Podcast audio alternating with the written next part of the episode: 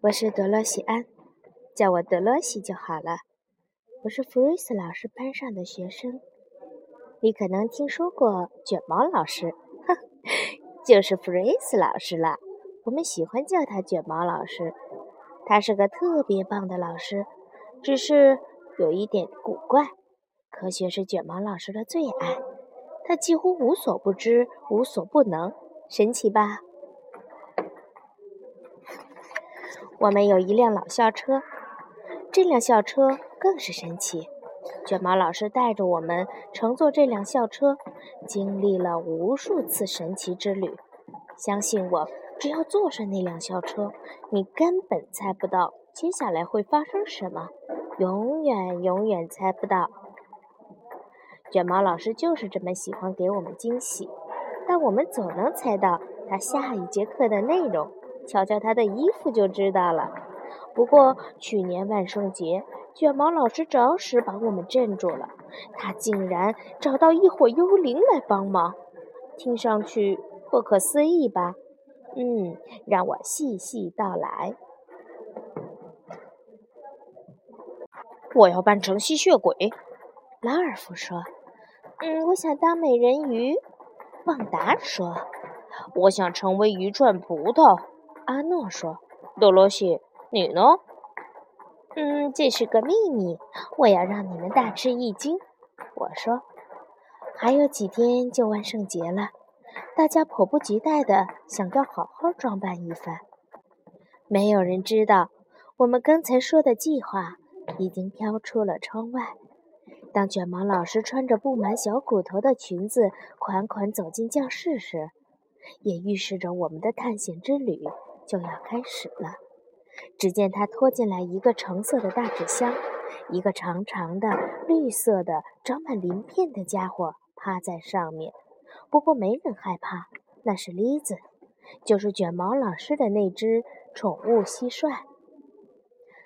早上好，同学们，卷毛老师欢快地说：“你们都知道，万圣节就要到了。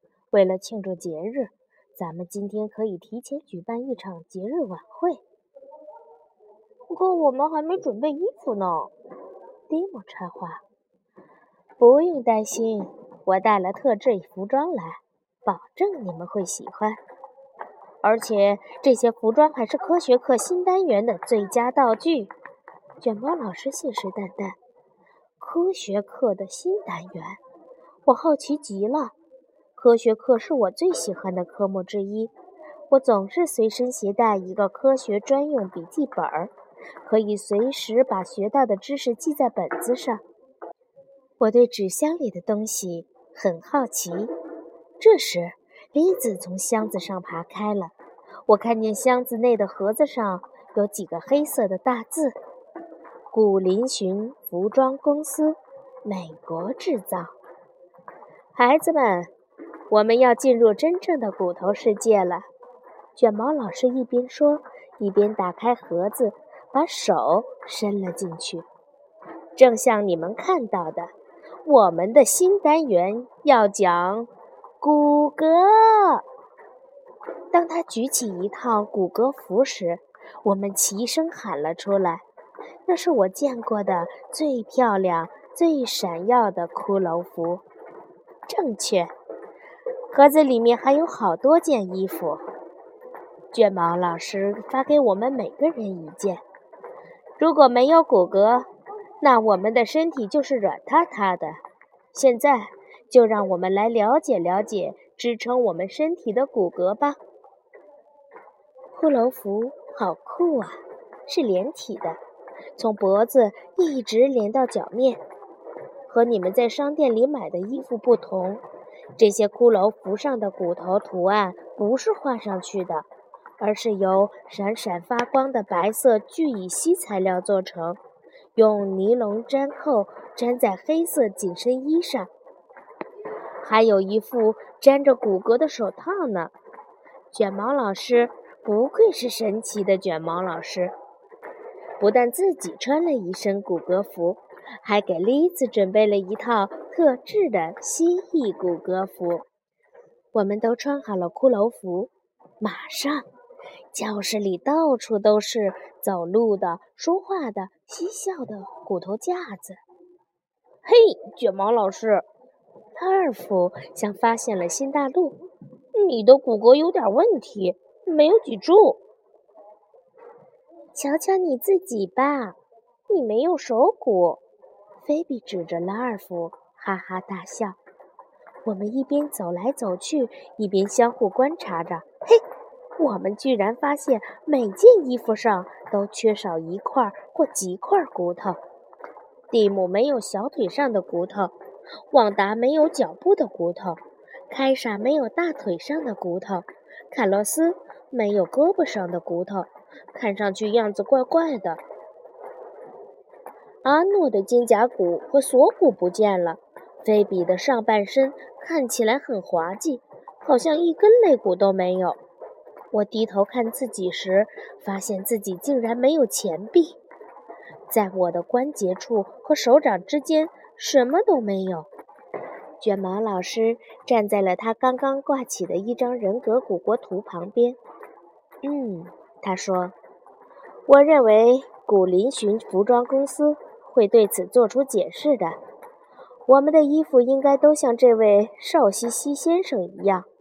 我们学完今天的课程，就开车去这家公司问问情况。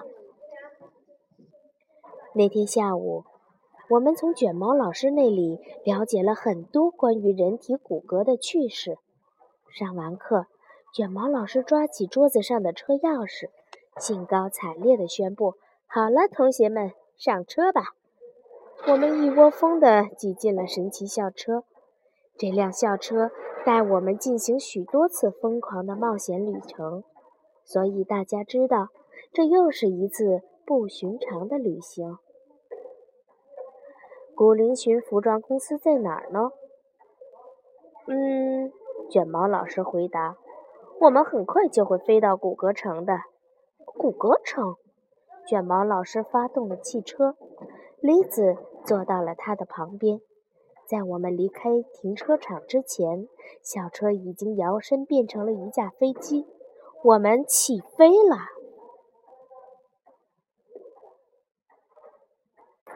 飞机轰隆隆地穿越蓝天。我们还在琢磨着骨骼城是怎么回事时，卷毛老师开启了自动导航仪，然后从口袋里掏出了口琴。我们需要一首振奋精神的歌。卷毛老师号召大家说：“幽灵乔治怎么样？来，咱们唱一段。预备，开始。”蒂姆起了个头，大家轮流接唱下去。看见幽灵乔治了吗？除了长长的白骨，什么都有。哦哦哦哦哦哦，没有皮肤在外头，你害怕？不害怕。大家刚唱完这段，飞机就着陆了。着陆后，飞机又变回了校车。在停车场，我们正好清清楚楚地看到那家服装公司。它看上去就像一座阴森恐怖的古堡。我们跟着卷毛老师进了这家公司的办公区。刚一进门，就听见呜呜的叫声。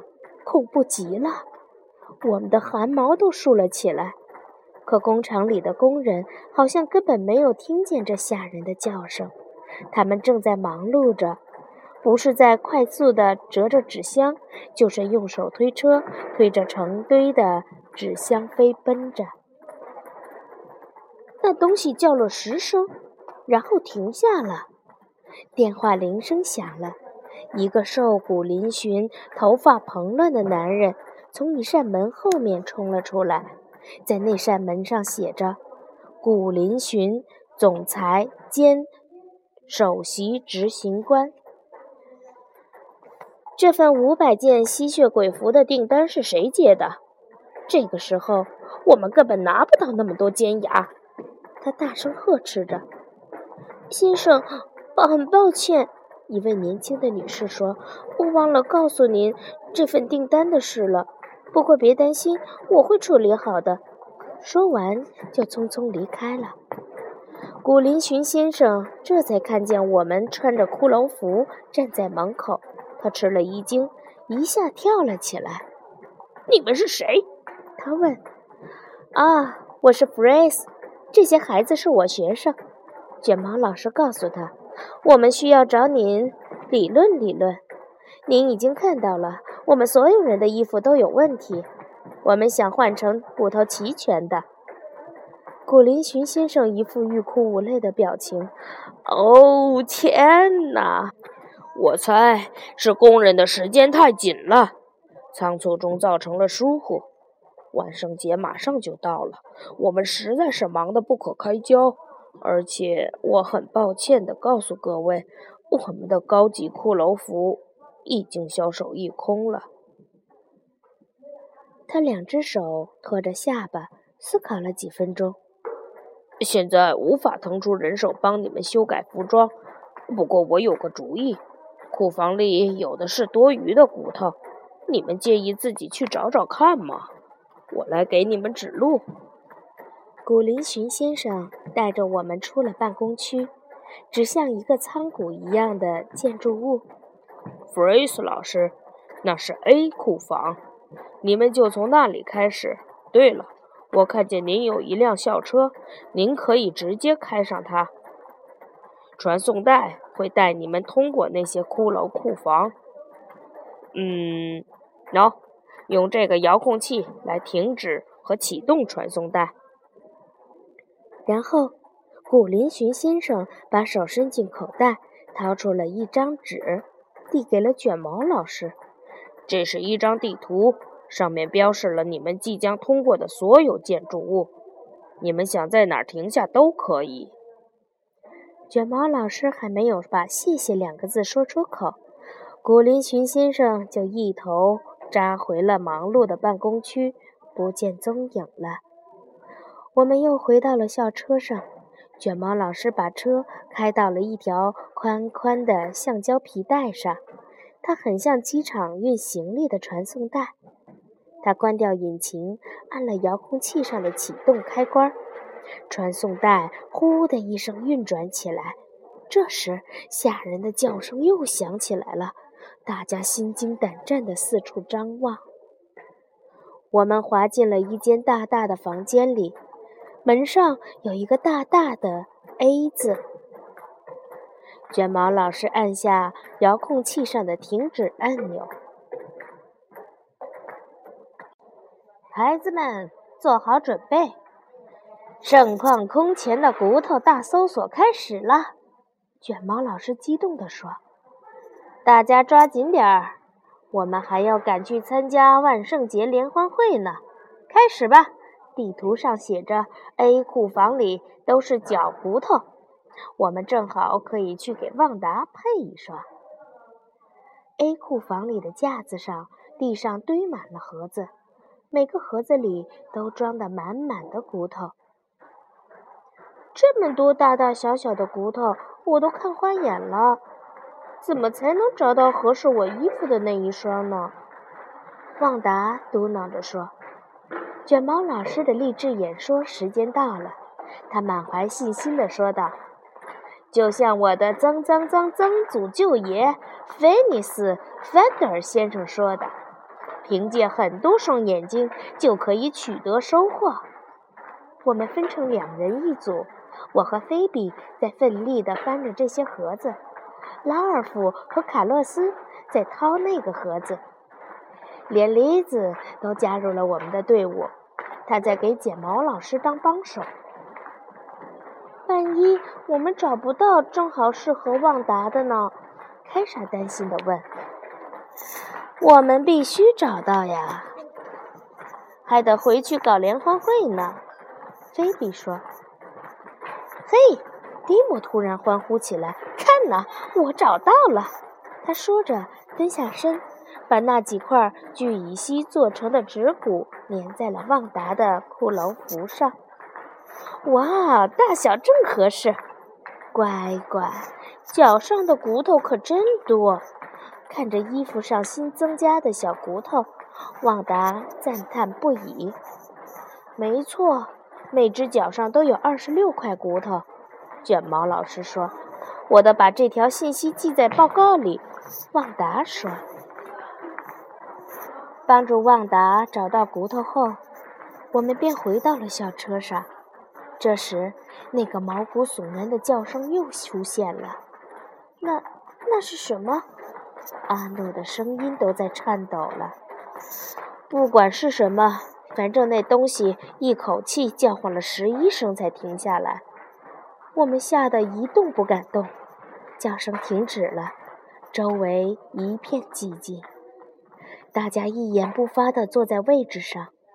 卷毛老师查阅着古林寻先生给他的地图，然后抬头说：“下一站是 B 库房，腿部骨头。”他一边说，一边按下了遥控器上的按钮，传送带继续前进。旺达扭着他的心脚，问道。弗瑞斯老师，骨头又硬又僵，可为什么我们行动起来却很方便呢？好问题，旺达。卷毛老师说：“我想我们看过这张挂图，就能找到答案了。”校车随着传送带缓缓地移动着，卷毛老师拉动了一根操纵杆，几张挂图从仪表盘里。滚落开来。现在我们到了 B 库房，里面存着小腿的骨头。我们跟着卷毛老师进了这黑漆漆的库房。好了，孩子们，你们可能听说过，腿骨和踝骨是连在一起的，但你们接下来就会看到，实际上小腿里有两根骨头，踝骨只是这些骨头的末端。现在，去给蒂姆的骷髅服找找这对小骨头吧。别忘了，每条小腿有两根。卷毛老师说：“我们一个盒子接一个盒子的打开寻找，有的骨头太长了，有的骨头太短了。大家找得太专注了，根本没有听到从黑暗角落里发出的沙沙声。”突然，一个盒子掉到了地上，发出了巨大的声音。那、那、那是什么？拉尔夫指着声音传出的方向问。大家朝那边一看，顿时吓呆了。在那个角落里，有一个绿油油的骷髅，那家伙正用他那巨大的眼眶直勾勾地瞪着我们。眨眼间，那家伙消失了，我们却还愣在那儿。你知道那是什么吗？终于有人开口问了，是拉尔夫。那是幽灵乔治，除了长长的白骨，什么都没有。我承认骷髅的样子很吓人，可我从不会被想象出来的东西迷惑。别傻了，世上根本不存在幽灵。我说。卷毛老师仔细检查了一盒被翻得乱七八糟的骨头。如果是幽灵，我想他一定是个乐于助人的幽灵。他拿起几根骨头说：“这些看起来像是我们需要的。”他拿着骨头在蒂姆的衣服上比了比，棒极了！我现在就把它粘好。”蒂姆说。“太好了，我们现在可以离开这儿了。”阿诺说：“我们回到校车上，卷毛老师继续查看地图。谷谷就要现身了。”说着，他按下了遥控器上的按钮。我们随着传送带转了一个弯，身后突然出现了一道诡异的闪光，那儿有个骷髅的影子。幽灵乔治回来了。他在跟踪我们！菲比大叫。可幽灵根本没有动，就嗖的消失了。这儿可真是个恐怖的地方。我们都迫不及待的想要离开。也许在万圣节前夕，我们会在这家闹鬼的工厂里丢小命的。阿诺小声说。你以为呢？凯莎说：“这就是神奇的冒险之旅。”蒂姆在校车的过道上走来走去，时不时地伸伸腿，特别满意他的新胫骨和新腓骨。这些骨头是用聚乙烯做的，蒂姆说。弗瑞斯老师，那我们的真骨头呢？它是由什么组成？我们的骨头是由钙、磷还有胶原蛋白组成的。卷毛老师说道：“骨头看起来硬邦邦的，是吧？咱们这就看看里面究竟是什么。”卷毛老师按了下仪表盘上的按钮。校车的挡风玻璃立即变成了一块巨大的屏幕，屏幕上闪出了一幅图。这幅图上展示的是大腿骨头。卷毛老师说：“叫做股骨。”拉尔夫欢呼：“哇，这可比我想象的复杂多了！记住，骨头里面是有血管的，还有神经缠绕着它们。”卷毛老师继续说：“所以骨头遭到猛烈撞击后，我们会感觉到疼。不知不觉，我们到了 C 库房。C 库房里的骨头是按照长、很长、特别长来摆放的。我们开始在盒子里翻找。股骨是人体最长的骨头。”卷毛老师说：“事实上，股骨的长度。”占人体的四分之一。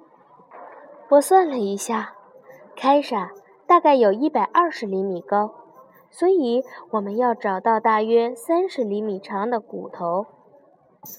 这对差不多，瞧瞧合适不？阿诺说。阿诺找到的这对骨头顶端刚好到凯莎的髋关节，底部也正好卡在凯莎的膝关节上。大家都忙着帮凯莎连接骨头，没人注意到传送带开始运转了。等发现的时候，一切都晚了。嘿，快停下来！蒂姆大叫。校车被开走了，一定有人按了遥控器。可是我们不在车上啊。我们跑到传送带旁，看见校车的驾驶室上有个奇怪的东西，是幽灵。小蜥蜴莉子那双惊恐的眼睛贴在车窗后的挡风玻璃上。哦，他被绑架了！同学们，快，快跳到传送带上来！卷毛老师连忙呼叫大家：“我们得跟上校车。”传送带移动的不快，但要跳上去也不容易。得掌握好技巧呢。我们每个人都跳了两次才上去，只有拉尔夫。拉尔夫一边跟着传送带跑，一边急得嚷嚷：“我永远也上不去了！”你行的，我们来帮你。大家一起数到三，你就跳。准备好了吗？一、二、三！我对拉尔夫喊道。拉尔夫奋力跳了起来，我们赶紧去拉他的胳膊，成功了。在传送带上，我们看到了指示牌，下一站是 D 库房。拉尔夫喘着气说道：“我希望啊，那只幽灵骷髅知道怎么让传送带停下来。”当传送带缓缓停在一座建筑物里时，大家都松了一口气。我们看见校车也停在了前边。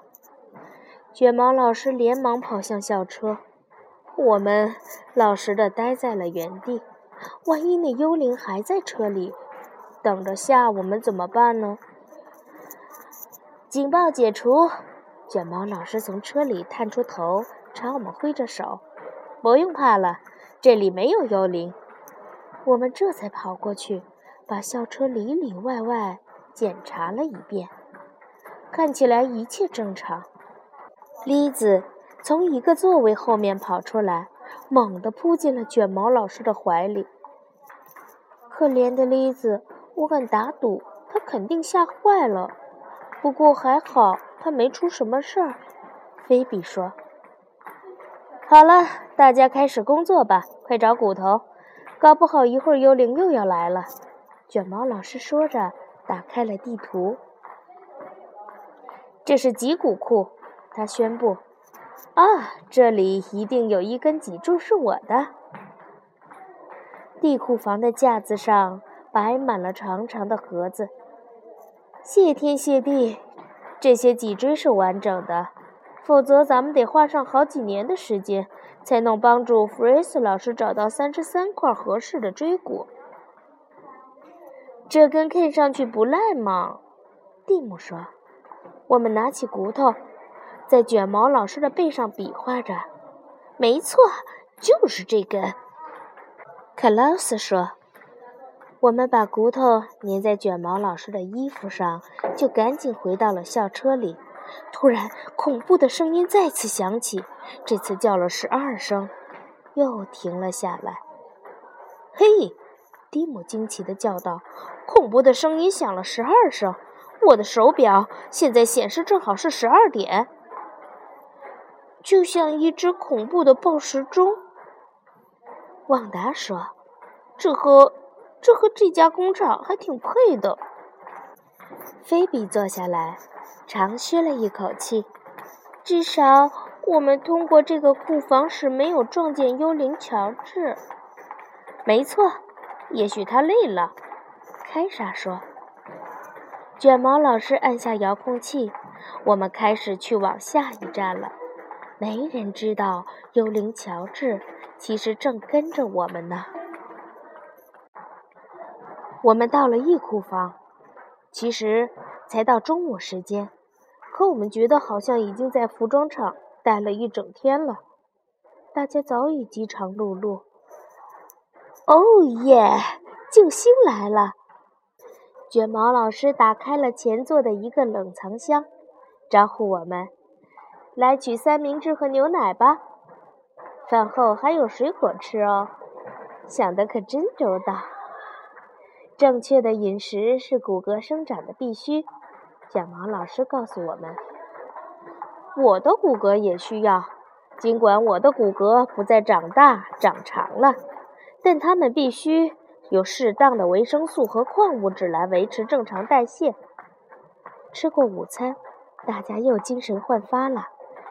准备再次出发寻找骨头，我们还得按时赶回学校参加联欢会呢，所以得抓紧时间了。我问卷毛老师：“弗瑞斯老师，这间库房里放的是什么骨头？”他指指边上的架子，这边是肋骨，又指了指那面的墙，上臂骨在那里。我们分成两组来找吧。衣服上缺肋骨的菲比与旺达、蒂姆、凯莎一组，他们的效率很高，不一会儿就找到了所需的肋骨。卡洛斯需要上臂骨，我、阿诺、拉尔夫在帮他一起找。不过最后是卡洛斯自己找到的。这些上臂骨太适合了。他兴奋地说：“上臂骨上接肩部，下到前臂，正好嵌入关节。现在我有肘关节了。”卡洛斯说。“可那块幽默的骨头跑哪去了呢？”卡洛斯，这些盒子里可没有幽默的骨头。卷毛老师告诉他：“你说的是马骨吧？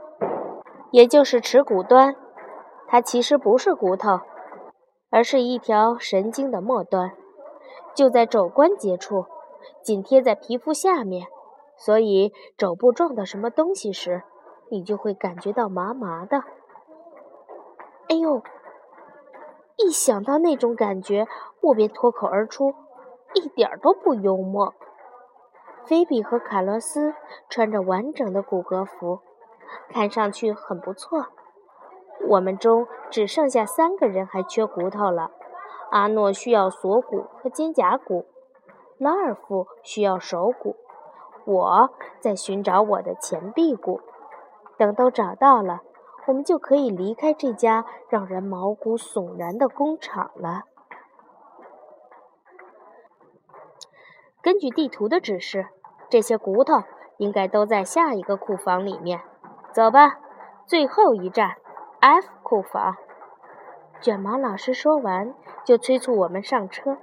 他按下遥控器上的按钮，可是什么反应都没有。他又试了几次，小车还是纹丝不动。本来就灰暗的车灯，干脆一点都不亮了。啊，是发动机失灵了，还是幽灵又造访了？旺达战战兢兢地说。大家朝窗外望去，看到了我们有生以来遇到过的最恐怖的景象。这回不光有幽灵乔治，足足有五六个骷髅幽灵在闪闪发光。他们正在跳一种神奇的舞，弯弯腰，扭扭腰，左转转，右摆摆。突然，他们又都消失了。车灯又亮了，奇怪。蒂姆说：“好吓人呢，干脆咱们也消失吧！我想马上离开这儿。”拉尔夫紧张地说。卷毛老师又按了一次遥控器，这次成功了。小车缓缓地滑向最后一间库房。我敢打赌，这家工厂肯定闹鬼。”凯罗斯说。“嗯。”不过，我觉得这些骷髅好像在和我们开玩笑。”凯莎猜测道。“我也有这种感觉。”我们进入了 F 库房，在一堆装满骨头的盒子里搜索着。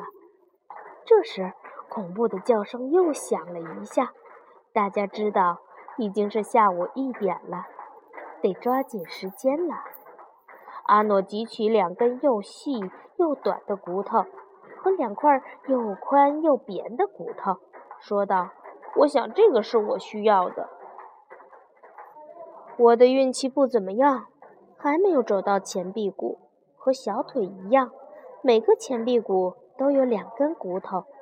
后来我找到了一组合适的前臂骨，可其中一根断了。”如果这是一块真正的有生命的骨头，它会自己修复的。卷毛老师告诉我，这根骨头就只有靠我们自己来修补了。将就一下吧，大家上车。尽管我找到的前臂骨有一根断了，但我还是很开心，至少我的骨头也齐全了。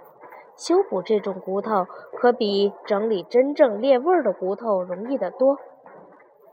现在我们知道医生怎么治疗骨折了，旺达说。可骨头是怎么自己愈合的呢？这很简单，旺达，断骨会自己长在一起的。卷毛老师回答说。神奇的屏幕向我们展示了骨骼是怎样自愈的。知道了骨头是怎么愈合的，我们又回到了。纸盒堆里，开始寻找拉尔夫的手骨。这可是项漫长的工程。你们快点儿啊！我可不想在这儿待到十八岁。拉尔夫嘟囔着。我们的确没有找到完全合适的，不过有一对将就着也能用。大功告成！大家都伸出手掌和衣服上。刚刚有了手鼓的拉尔夫机长庆贺，我们心满意足地回到了校车上。卷毛老师启动了传送带，然后对我们说：“我想传送带会带我们去卸货区，然后我们就可以回学校了。”说的好听，阿诺小声嘟囔了一句：“我正努力让自己去想好的一面。这些服装很酷啊。”而且我们还学到了许多关于人体骨骼的知识呢，比整天待在学校强多了。拉尔夫小声说。我们说话时，校车正在传送带上向前滑行。我们看见前方有一个黑黑的通道。哦，我不喜欢这种场景，弗瑞斯老师，请停车。阿诺说。卷毛老师马上按上了遥控器上的停止按钮，可遥控器失灵了。我们已经滑进了幽暗的通道。别担心，也许我们很快就能出去。卷毛老师安慰着大家。黑暗中，离奇的光在我们周围星星点点地闪烁着，怎么能让人不担心嘛？天哪，是舞蹈的骷髅！我们吓得正要躲在座位底下。小车进入了一间明亮的房间，传送带停了下来。我们进入的是一个工作间，里面有成排的缝纫机和桌子，桌子上的线、工具还有图纸。一群穿着黑色紧身衣的人在向我们挥手，他们一个个摘掉连体帽的面具，冲我们微笑着。那些闪闪发光的骷髅根本不是幽灵乔治和他的朋友，那些骷髅是人。劳尔夫大惑不解：“这究竟是怎么回事？”我们在一家骷髅服装厂嘛，卷毛老师笑着说。这个结果不难猜到啊！其中一个幽灵走过来和我们打招呼：“你们好，我是萨利。”他挥手招呼着我们：“我在这里工作，希望没有吓到你们。我们需要对这些成批的新的电子服装做测试。看到你们今天来到工厂，我们就要趁机做个万圣节的游戏。”也想试试这批服装的效果。接着，萨里向我们展示了他身上那套紧身衣的神奇之处。他按了一下按钮，骨头上的奶光灯就发出了可怕的绿光。再按，灯熄灭了，衣服又变成了纯黑色。这要是在一个黑暗的屋子里。还真像骷髅突然出现又突然消失了。这确实是个好玩的把戏，旺达说：“把我们的某些同学吓得可不轻啊！”可不是我啊，我早就知道幽灵根本不是真的。阿诺赶紧说：“阿诺！”我们异口同声的大叫。阿诺低着头，一言不发，只是傻笑。我们和萨利还有其他的幽灵道别，正陆陆续续的上车时，又听见有人在叫：“弗瑞斯老师，弗瑞斯老师！”是古林寻先生，他开着一辆小电动车，车里摞了很高的一堆盒子。他停下车，从车厢里拿出了一个盒子，递给卷毛老师：“弗瑞斯老师，我很抱歉把你们的服装搞乱了。”为了表示歉意，我给每位同学都准备了一份礼物。卷毛老师打开盒子，我们凑过去一看，里面是骷髅面具。哈，这下我们的服装从头到脚都齐全了，连梨子还有一个小小的蜥蜴骷髅面具呢。哦，太棒了！谢谢你，古林寻先生。蒂姆高兴地说道。结局比我们预想的好得多。我们回到了教室，离放学还有一节课的时间。这节课上，卷毛老师教我们认识颅骨。